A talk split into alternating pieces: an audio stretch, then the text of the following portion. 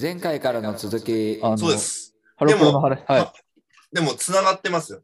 そういった力こ道れハロプロと繋が山るのはい一番の弟子がジャイアント馬場とアントニオ猪木なんです。で、あこプロのレアンスだトかニらオ猪木さうん。んが、今、ね、あの、ちょっとに退院されましたけど、病、はい。そういう猪木が作ったですね、はい。 123だーからですね、石栗かなみちゃんがそれをもじっていた。猪木さんの大ファンだったということで、これはもう驚きでしたね。でもさっき言うの忘れましたけえど、石栗さんのブログ、ええあのええ、い1戦目とかでしたっけ ?1 試合目とか。そうです。あブログはですね、ブログのタイト必ずル、第7試合とあ、か第7です、試合。だ猪 木猪木さんに書かれてたの第7試合でした。はいはいからその更新するために試合数増えるっていうね。試合数増えていく、うん。はい。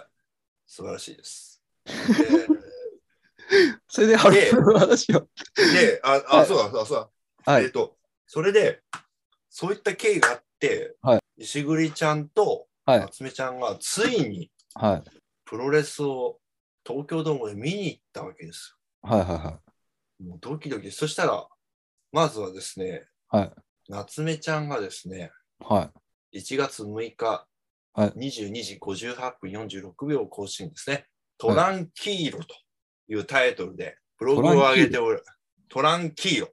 このトランキーロっていうタイトルはなぜ、なんだこれ夏目ちゃんが一番応援しているロス・インゴ・ベナブレス・デ・ハポンのはいナイト・哲也がよく使う、トランキーロ。これあの、スペイン語ではい焦んなよ と。だからあ、そうなんだ。タイトル、ちょ俺のタイトル挑戦までうん。次の試合までトランキーロ。あっせんなよって、あっせんなよってみんな大合唱なんですけど、あー今は、そういうことできないんですけど、うんまあそういうような、えー内藤哲也の、まあ、名文句の一つですね、これ。はいはい。まあこ、頑張りまなかみたいなもんですよね。はいああ、それに近いかもしれ ない。そうです。だからマラカンも誘えばいいのにね、二 いやいや、いいよ。まあまあ、誘えばいいとは思いますけど。人。うんはい、まあまあで、。この二人でです決めフレーズね。はいそう。はいはいはい。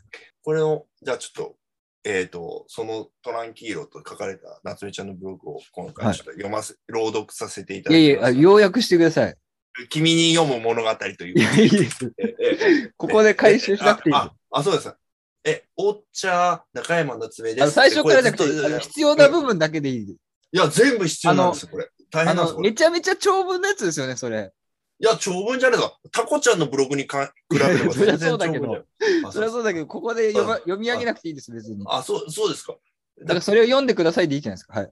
そうですね。まあ、でもまあ なんでそんな不満そうな顔なのでもどうしても読みたい部分があります。はい、じゃあそこだけ、はい。プロレス興味あんまりないなって方も、どうかお付き合いください。これ、絵文字でこれ書いてます。はい、すいませおん願い。あの手合わせて。しょ正直すまんかったって書いてます。まあ、多分、あの、絵文字的な今のメッセージですけどね。今の誰の真似ですかブー正直すまんかった。これ、佐々木健介ですけど、あんまり佐々木健介にちょっといろいろまずいですけど、すいません。すいません。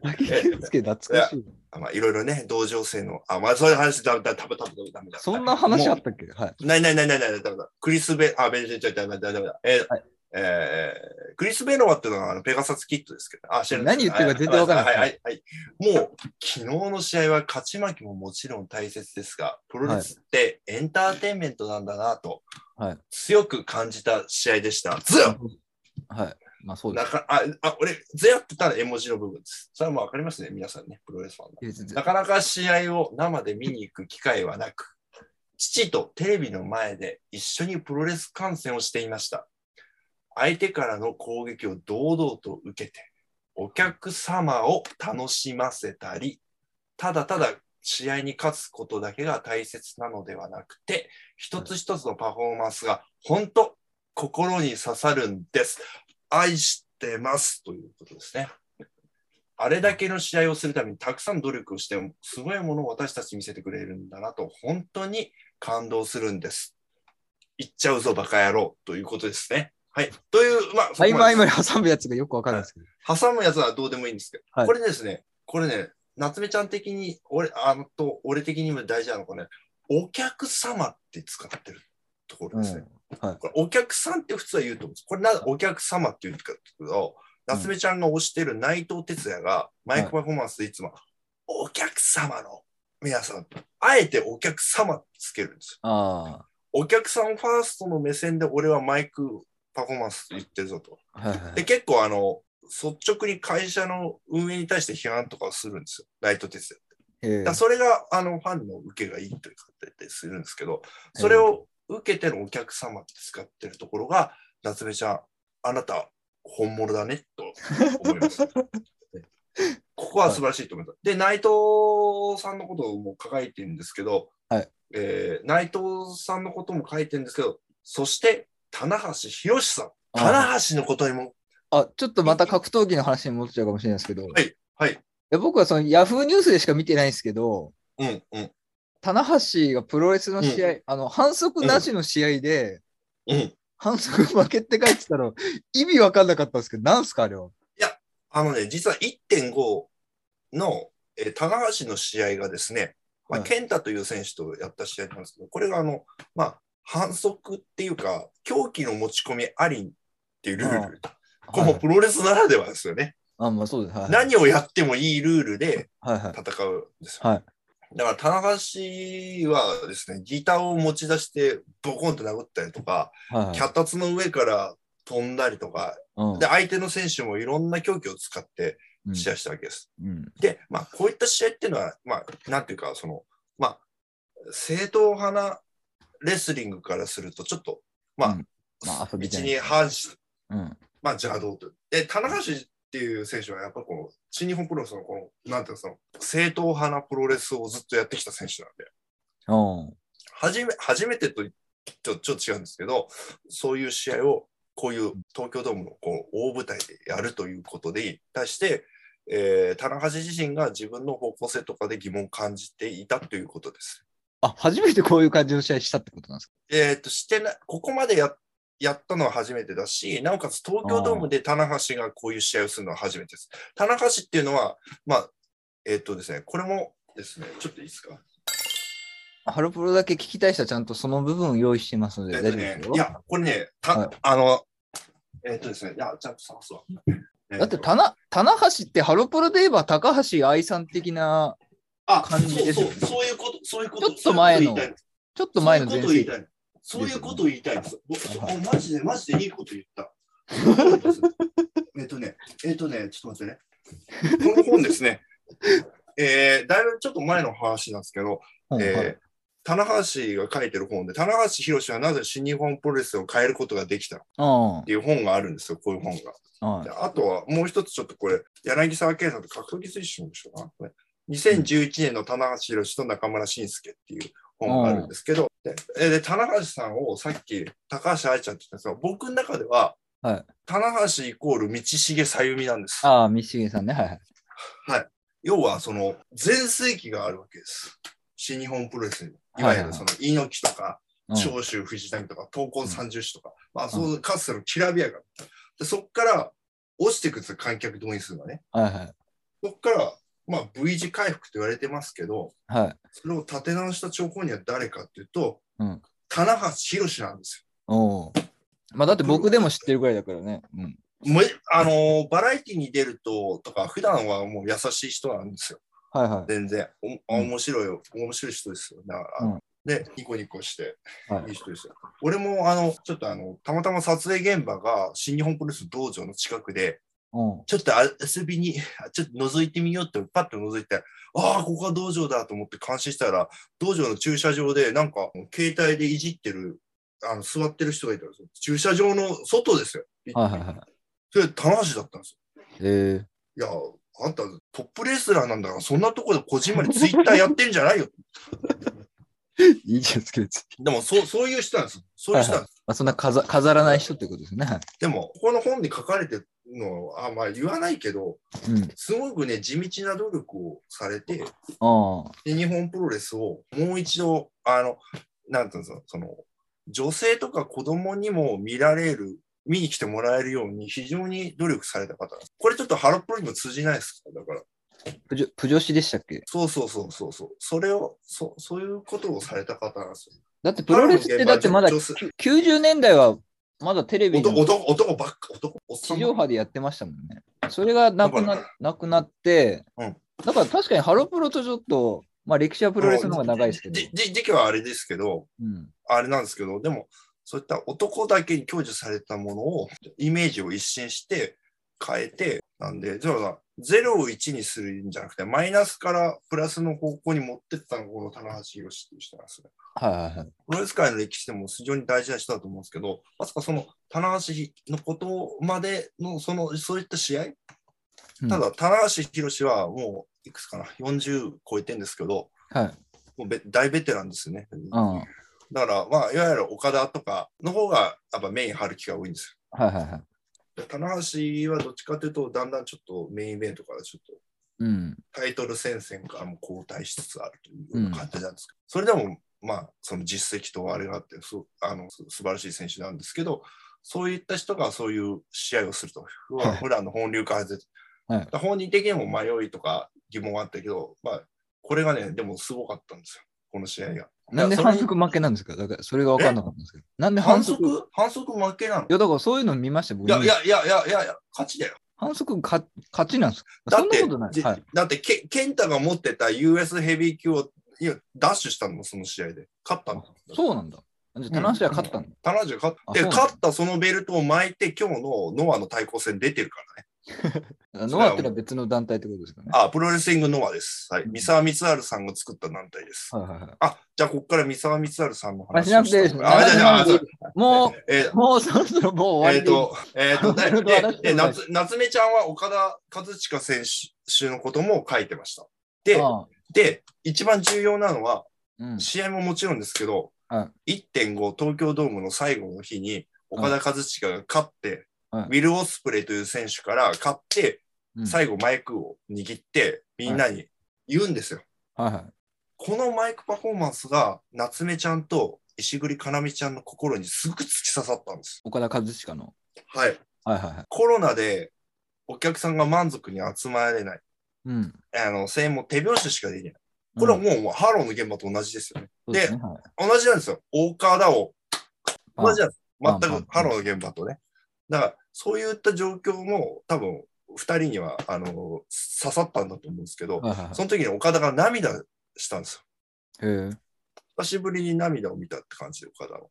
へえ。あのーもっとね、皆さんの声援を聞きたいですと。はいはいはこう今日もこうして来てくれてありがとうございました。い。うんで、最後締めて終わったんです。うん。それに、中山夏目ちゃんは非常に感銘を受けてました。うん岡田和親の嫁はミモリンですよね。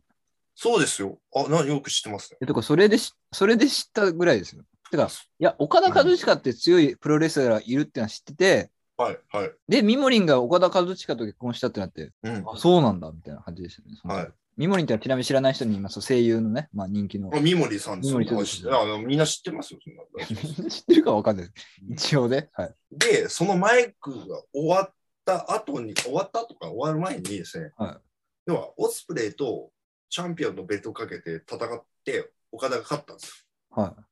そしたらですね、夏目ちゃん推しの内藤哲也が出てきて、おう次、俺の挑戦を受けてくれるなとおいうようなうことで、なったわけですね。これもブログで書かれてますけど、次は岡田対内藤という戦いになります。え、岡田と内藤って階、プロレスって階級あるんですかあります。うん。一緒新日本プロレスは、一応あの、100キロを境にしてヘビー級とジュニアヘビー級で分かれてます。二階級ししかないってことですか二階級しかないです。昔のボクシングのヘビー級とライト級みたいな感じのことですよね。まあ、そ、そ、そ、そんな感じだと思います。はいははいい。でえーまあ、あの、ジュニアヘビーの選手が、えーヘビー級と戦うタッグマ、タッグとか、6人タッグとかは戦ったりしますし、右利きは盛んですね、結ということで、構。ああ、いのやいやいや、全然、どういうことじゃない。こっから、こっから本題ですよ。このパートだけで、あの最初の2部分ぐらい話してるんですけども、いやいや、全然まだ話されてないいでやすだからあのハロプロの話、そろそろいいきいまや、しょハロプロの話、ハロプロの話。ううん多少入ってましたけど、えっ、と、どっから話したいんだろう。とにかくその夏目ちゃんのその熱いブログが素晴らしいっていうのと、はいで石栗かなみちゃんもちゃんとそういうことを書いてて、はいだけど、なんだろう、石栗かなみちゃんの素晴らしいところは、はい。夏目ちゃんが準プロレス、はい新日本プロレスファンとしての視点はいのレビュー、特に内藤さんの話っていうしてて、はいうん石栗ちゃんは格闘技から私入ってきて、うんから興味持ってみましたよっていうスタンスではいはい。話されてるので、うん。あの、非常にその夏目ちゃんのブログを保管するような形で、ほうほうほあのブログを書いていたということが、う。へえ。あのー本当にこの石暮ちゃんは素晴らしい人だなと思いま した。マジで本当に、あと、あの、なんだろう、ぜひね、夏目ちゃんと、リーダー、サブリーあダいや、あの、タッグでいつかプロレスの試合出てほしいで す。ー。出ない。名タ名タッグだと思いますよ。出るわけがない。第11試合、岡田和親さんと猪木さん。で、これも言いたいんですよ。石黒かなみちゃんが、えっ、と、もちろんその夏目ちゃん絡みで内藤選手の話をしたんですけど、はえっ、い。と、まずはですね、えっ、と、これもあの、君に読む物語、いいですかね。まだそれあったのええもうし話の締めじゃなかったんですかえっ、と、短めにお願いします石黒かなちゃんの1月6日のブログですね。はいはい。プロレスに関しては、まだまだ知識が未熟なもものな私でも楽しめる雰囲気で、本当にとっても楽しくて元気をもらいました。はいはい。あと、途中でノアの選手が乗り込んできたのは燃えましたね。バーニング。これはあの絵文字です。バーニングの部分は。バーニング。はい。ひ火ですよね。はい。私、武藤敬司さんが好きで、武藤さんグッのグッズにいるクマがずっと気になって気になってしょうがなかったのですが、それタレントとしてってことあの、む武藤敬司は、あのー、クマさん T シャツ、自分のああ、はいはい。あれに見た模こしとあたるクマの T シャツ、あのー、よくあの、長州力もなぜか気に入って着てるやつですね。はいはいはい。おい、あの T シャツ、あ、ああんまねえか、在庫。あ、いい、いいさ。はいもうマジ昨日、昨日な、あ、先に言ってきます。昨日生で武藤さんを見れて、より一層あのクマちゃんへの気になり度が高まりました。いいやっていうことです。 っていうことなんです。で、これはどういうことかというと、知らない方に言うと、新日本プロレスのその1.5の大会の試合の間にですね、今日行われた、えっ、と、新日と対抗戦を行うノアの選手が全員殴り込んできたんです。入場してきたんです。えー、で、まあ、要は簡単に言うと、い次の1月4日の対抗戦のお知らせっていうか宣まあ伝プロモーションでです来ねてるわけなんですよ。でうもん、まあ、こう、アジテーションあるわけですよ。はいはいはい。で、まあ、ノアの選手のアジテーション大事で中、うんノアの選手の中で一番のベテランっていうか、ダントツでベテランなのが武藤なんですよ。はいはいはい。だから武藤のテーマ曲で流れてうん、こうみんな来るわけです。で、うんそのことを多分み見ての感想なんですけど、はいはで、それ言ってて、で、実はですね、ここでも石栗かなめちゃんは、えー内藤選手のこと、棚橋選手のこと、岡田選手のことも言及されてます。 で、でも、一番、一番ね、熱かったのはですね、はい夏目ちゃんのブログを本当保管するようにですね、岡田が最後にマイクで言ったことのもう一つ、うん。はアントニオ猪木のことを言及されてしてたんですよあ、はあのい 猪木の闘病のことを受けてて、あ、はあ。はいそ。の今年新日本プロレスが50周年です。、はいい猪木さん、あのー待ってますと。うん。元気があれば何でもできる、そうでしょ。うん。だから猪木さん、あのぜひリングに再び上がることをお待ちしております、はいはいはい。って言ったんです。あ、いい、いいスピーチ。それに、それに、それに対して石栗かなみちゃんは、はい号泣してしまいましたと書いてある。 で、私も猪木さんを待っていますと。あ、まあ、猪木好きだからって。あそうだね、うん確かに。うん。ああとさっき言ったあのコロナ禍でであんまりいろいろ満足にできない中で、はいはい完成のある中でプロレスをやりたいという言葉もとても響きました。私も完成のある中でライブができる環境になってほしいと日々思っております。いや、本当そうだね。それは本当に思う。ああの、あの、本当に通じてるのは、僕なんかよりももっと心に響いてんだと思うんですよ。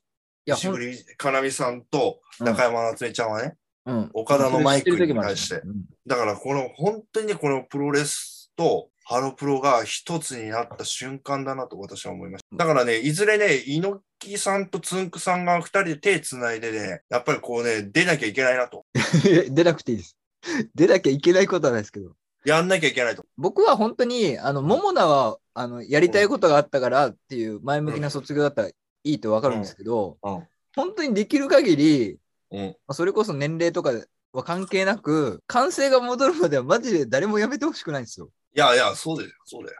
そんな、あの、もちろんちゃんとね、あの、卒業コンサートできるってだけでも、もうかなともまーちゃんも良かったけども、うん。もうちょっと、もし今、わかんないけど、うんちょっとなんか、もうそろそろかなみたいな感じで考えてる子は、うん、マジで完成が戻るまではもうちょっと、いや、待ってくださいっていうのは本当に。いやーでもねうん、ププロレスの試合もそうなんですよ。今日も見てて思ったけど、あ、まあうんここで言いたいとか、うん。あるんですよ。必ずあるのよ。やっぱ小島が大ゼロ試合なんだけ ど、小島がバンって出た、行っちゃうぞバカ野郎って小島だけが言ってるけど、あれはみんなで言わなきゃいけないんですよ、本当は。うんまああと、てわかんないです天山のモンゴリアンチョップの前にみんな、シーッ、シーッって言わなきゃいけない。まあ、よくわかんあないの、です。はいな長門さんの時代の時、前代ないよ。なぜ第三世代の話ばっかりしちゃうかわかんないですけど、俺俺な何が多いとこはい。ええ、まああるんですよ、そういう掛け声が、はい名物の。はいだからでもそれは、ここだよ、ともこうとか、それと同じですよ。あそうですね。はい。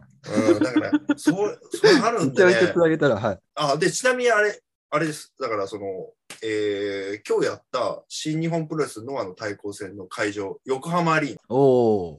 だから、もしかしたら、金沢智子さんの卒業衣装のあの赤いドレスの、なんか残骸がリングの下に残ってたかもしれない。いや、そそれれを。を、それをししベースにみんな戦ったんですね。 まあ、残骸っていうか、残留試練みたいな話になってえーはいそれをベースに、え小川義成とザック・セイバージュニアは戦ったわけです。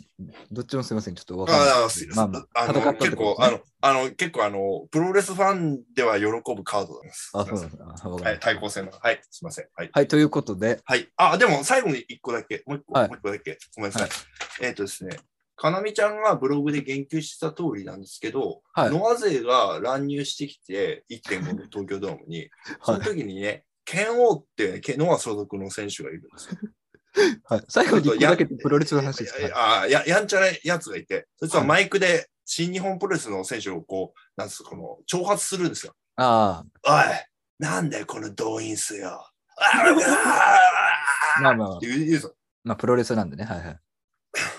まあななんとかもう本当にヤンキーみたいな喋り方なんですよああ、はいはいはい。で、そそれ、それを聞いた、もう引退してたんですけど、ライガーがうん。何言ってるかわかんないと。ドームは、ドームのマイクは反響しすぎるから、あんまり続けて言うと、あ大きい声で勢いよくばっかりやっちゃうと聞こえないから、はいはい。何言ってるか分かんないから、その辺は、あの、もうちょっと勉強した方がいいねとか言って言ったやつ、ライガーが。はいはいでこのラう裏の戦いもあると。ライガー対 剣王。で、これ実際、あの、あの、事前特番でライガーと、えー、剣王が、あのリモートで、あの、なんか話してて、うやむやになったけど、あの、えっ、と、マジでライガーが怒ったら怖いってことです。それ、それは、それは、それは、それ今日言ってきます。はい。マジで最後に一個だけどんな話ライガーのあそれ話あ関係なかったあです。い、あえっ、と、ライガーは、ハロプロ関係や、関係者じゃないですよ。あーあ、でももう、ほら、石栗ちゃんと中山夏美ちゃんが見に行ったからね、新人関係しに関係してたらみんなハロメンってことですよね。ええしょうがないですよね。よくありガまッすけどテムいや、結局、お茶の間では誰を押すんですか、武志監督は。あ、だからあの、12月30日の生配信の時に、はい俺さ、夏目ちゃんが全然さ、お茶の間のブログできたけど、プロレスのこと話さなかったなと思って残念だったら、うんいやー、いっぱい話してくれて、やっぱり僕は夏目ちゃんをしていきます。だけど、はいそのアシストをしてくれた名女バー、石栗かなみちゃんのことも大好きになっちゃいました。 ああの二人をー押すということで。で、でうん、だけど、石栗かなめちゃんはあくまでも格闘技ファンというスタンスで、この炭焼きがうまくできてるんじゃないでしょうか。そういう意味でもすごい好きだなと思いました。うんかなみちゃんは二押しで応じさせていただきます。で、えかなみちゃんはこの後ですね、ライジンに関するレビューを書かれていますので、はいそのこともみあの興味ある方見てください。ただ、い柴田対久保裕太戦のことについて書いてないです ね。なぜかね。なぜかね。うん、なぜまか書だいて 高校生だないですか。らねしょうがないです。え天心とゴミの試合が書いてるんですよ。で、ちなみにあの、ライジン、あ最新の、えっ、と、か、えー、石栗ちゃんのですね、えー、ブログが上がってて、はいえー、ライジンのレビューの続きがあって、はい。えー、 すごいですね、名だたる格闘家の名前が次々と上がってますが、えー、なんとブログのさい最後ら辺にですね、上場軍団の沢井五郎さんにおすすめされて UFC も見始めたんですよ。UFC に詳しい方、情報待ってます、笑い。最近はコナー・マクレーガーの KO 集を朝のメイク時間中に見ています。